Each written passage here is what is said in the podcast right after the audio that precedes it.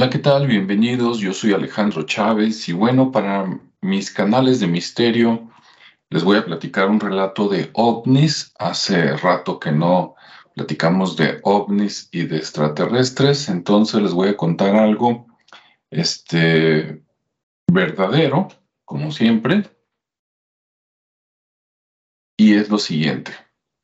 Mira, en el año 2009 aproximadamente yo estuve viajando desde Guadalajara, Jalisco, en México, en el país México, hasta un lugar que se llama Guerrero Negro, en Baja California, lo que antes era Baja California Sur. Es un lugar que es más conocido, bueno, es conocido por dos cosas.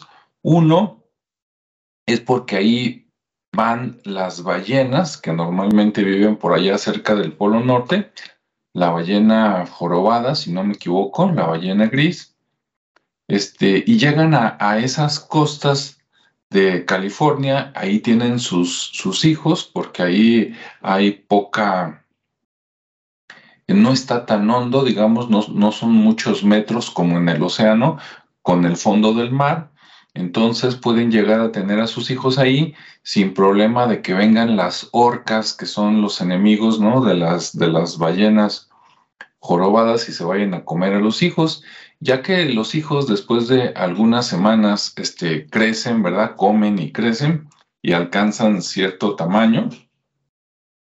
Entonces ya se, se van, se van con la familia otra vez en su viaje por allá este, hacia el norte, ¿no? Hacia algún lugar de Canadá o del Polo Norte por allá y luego vuelven. Bueno, otra actividad que se tiene por ahí es que hay un, eh, se me fue el nombre, pero hay un lugar donde hay muchas aves protegidas y hay muchos tipos de aves. Hay un tipo de cóndor que de hecho este, sus nidos están en, en, el parque de la ciudad de Guerrero Negro. Tú pasas por un parque y de repente ves que vuelan o bajan unos animales que miden como un metro, un metro veinte. Este, lo bueno es que son carroñeros, pero sí, sí te imponen, ¿no? Están, están más grandes que un águila. Bueno, también hay águilas pescadoras, este, y hay colibríes, y bueno, en fin, hay gaviotas, hay muchos tipos de aves, ¿no? No sé cómo se le llama a ese lugar donde hay muchas aves que están protegidas y conviviendo. Sí lo sabía, pero se me fue. Bueno, entonces esos son los atractivos naturales. Por el otro lado, hay una, eh, entonces el turismo es una fuente de, de actividad, de ingresos por ahí. La otra fuente es que ahí está la empresa ESA es la empresa eh, salinera, o sea, hacen sal, ¿sí? La sal se considera como minería. Es muy curioso cómo se hace porque estás en, donde hay obviamente arena, escarbas, haces un pozo grande, digamos como una gran alberca. Después escarbas para que entre el agua de mar y lo llene como alberca, después tapas el acceso del mar para que ya no entre. Con el sol, es un lugar donde casi no llueve, con el sol y el calor se evapora el agua y quedan las sales. Esas sales se rompen, se pican y después no me acuerdo para qué se les agrega un químico y así como están las hacen pedazos pequeños y ya las venden como sal de casa o como sal para industria que se la llevan en unos buques muy grandes a Japón. Bueno, para llegar a Guerrero Negro de la manera más rápida posible desde aquí de Guadalajara hay dos caminos. Un camino es tomar un avión en Guadalajara, en el aeropuerto, que te va a dejar en Tijuana, ahí al otro ladito, al otro lado de Estados Unidos, en la frontera mexicana, ¿sí? Te deja en Tijuana y en el aeropuerto de Tijuana transbordas en un avión de la empresa salinera y ese avión te lleva a Guerrero Negro. llegas y el aeropuerto es un aeropuerto militar. Los militares, los soldados son los que te dan la bienvenida, los que te revisan este, tus pertenencias y los que te permiten pasar o te retienen, ¿no? Bien, ya que te revisan los soldados, este, pues en, en, auto, en camioneta, de ahí el camino a, digamos, a la salinera, pues en 5 o 10 minutos ya estás ahí, ¿no? Bueno, el otro camino es tomar un avión en Guadalajara también, pero irte a... Es en Sonora, déjenme recordar cuál es el aeropuerto ahí.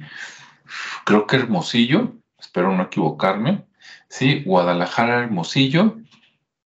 Y de Hermosillo hay un avión comercial, no me acuerdo la marca, que te lleva también a Guerrero Negro cruzando lo que se llama el Golfo de Cortés.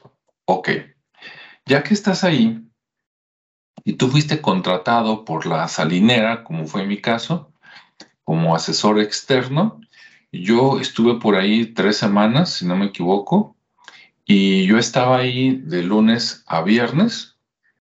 Los viernes en la tarde me regresaba a Guadalajara, el camino inverso, ¿verdad?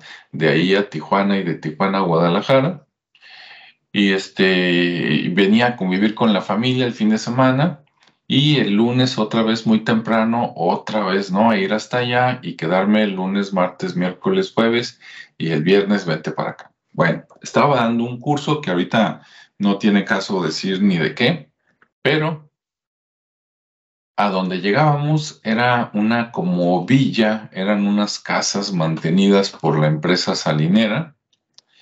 Y este, en esas casas estaba yo y un compañero, íbamos dos consultores y compartíamos algo parecido como un bungalow, ¿no? Un cuarto este, para dos personas. En el cuarto había dos camas individuales, mi compañero, la mía y un baño nada más pero era como un complejo de varios cuartos y eh, compartían un espacio de recreación donde había unos, podías sentarte a leer, podías tomar café, había una mesa de billar y al otro lado era el comedor.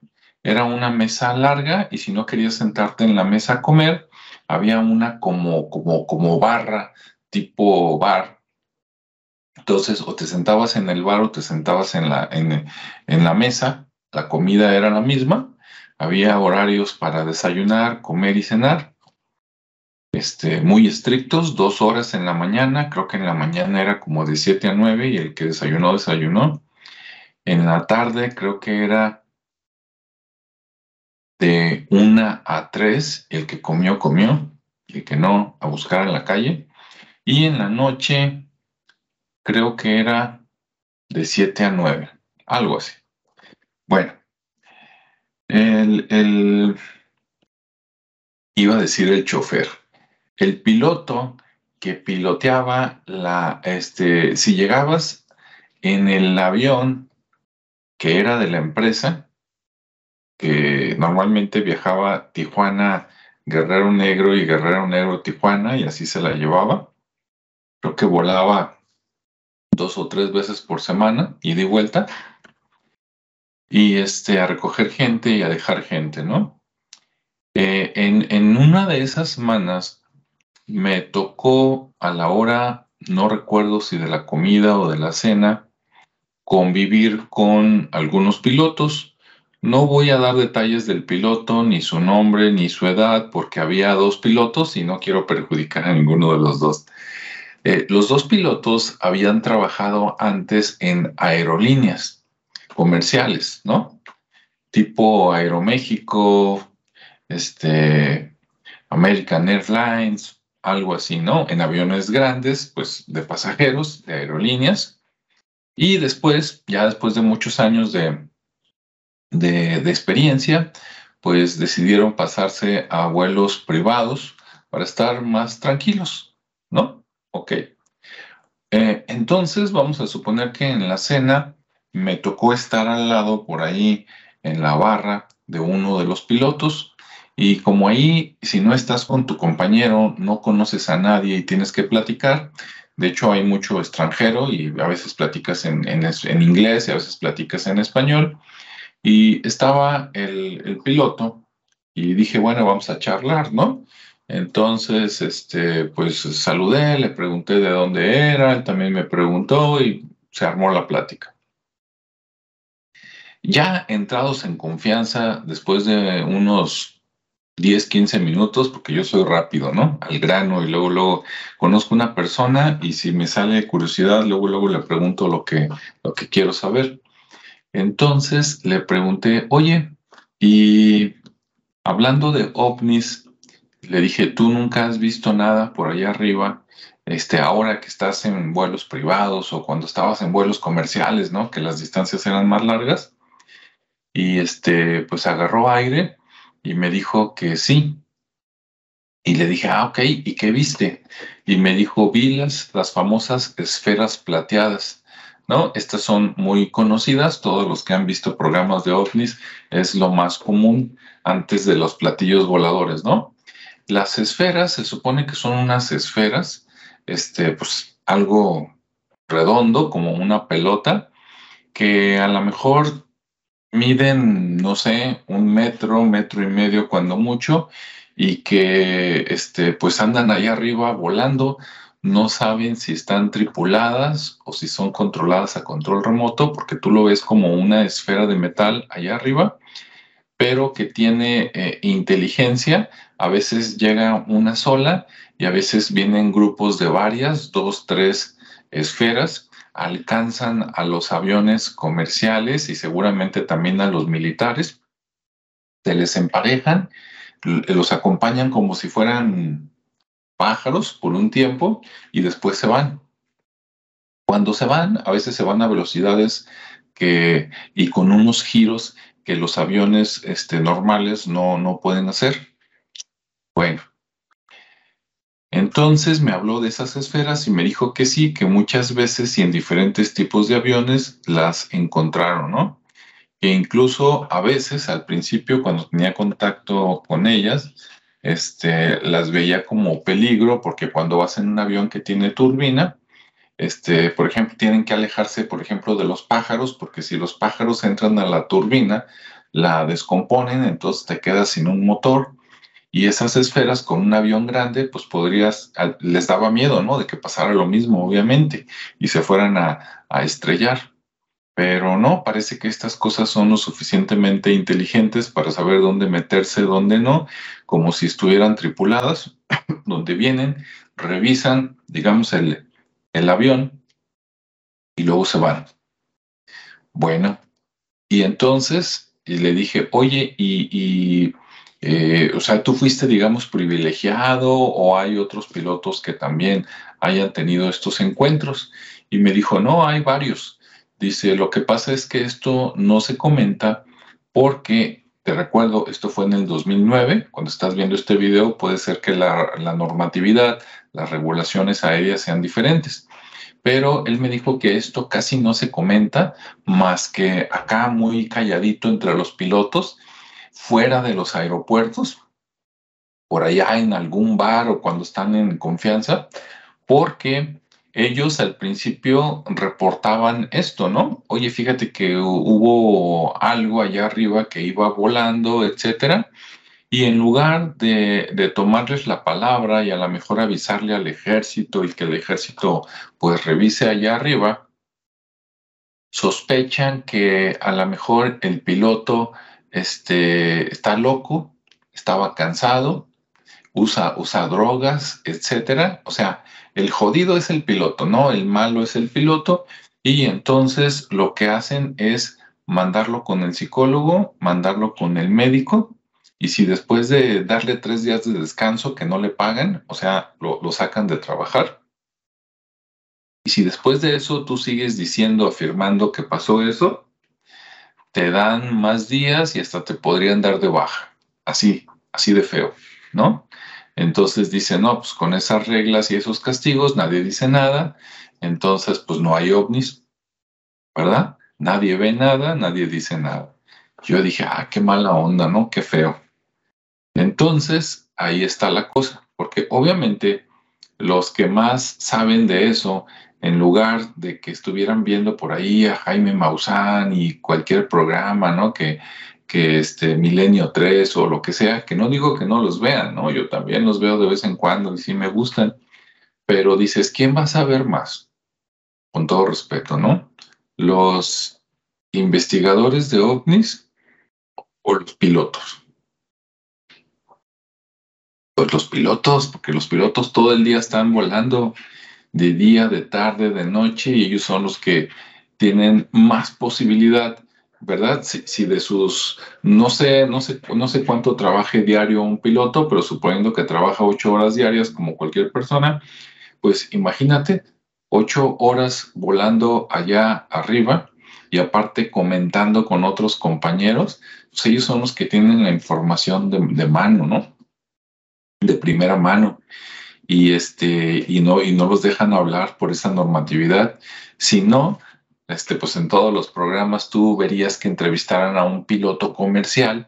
Eh, no, sí, fíjate que me salió y esto, y todos tendríamos mucha más información, pero no. Por eso siempre ves que son puras entrevistas con gente que los ve desde abajo y los graba con celular o los ve con telescopio y si platican con algún, con algún este piloto, es un piloto retirado, ¿no? Normalmente alguien ya grande, ¿no? 60, 70, 80 años, porque a los que están, digamos, este, jóvenes o en edad de trabajar, que están en activo, es, esa normatividad les impide, les prohíbe eh, a fuerzas, o sea, está hecho la ley para que tú, no, tú y yo no nos enteremos.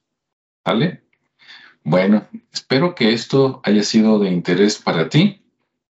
Y bueno, si tú sabes más, si conociste algún piloto, alguna vez tuviste esta charla, pues este, deja tus comentarios debajo del comentario de este video.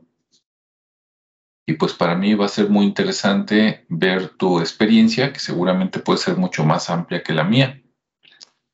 Bueno, pues aquí dejo el video. Cuídate, que tengas buen día. Nos vemos y escuchamos en el siguiente espacio. Hasta luego.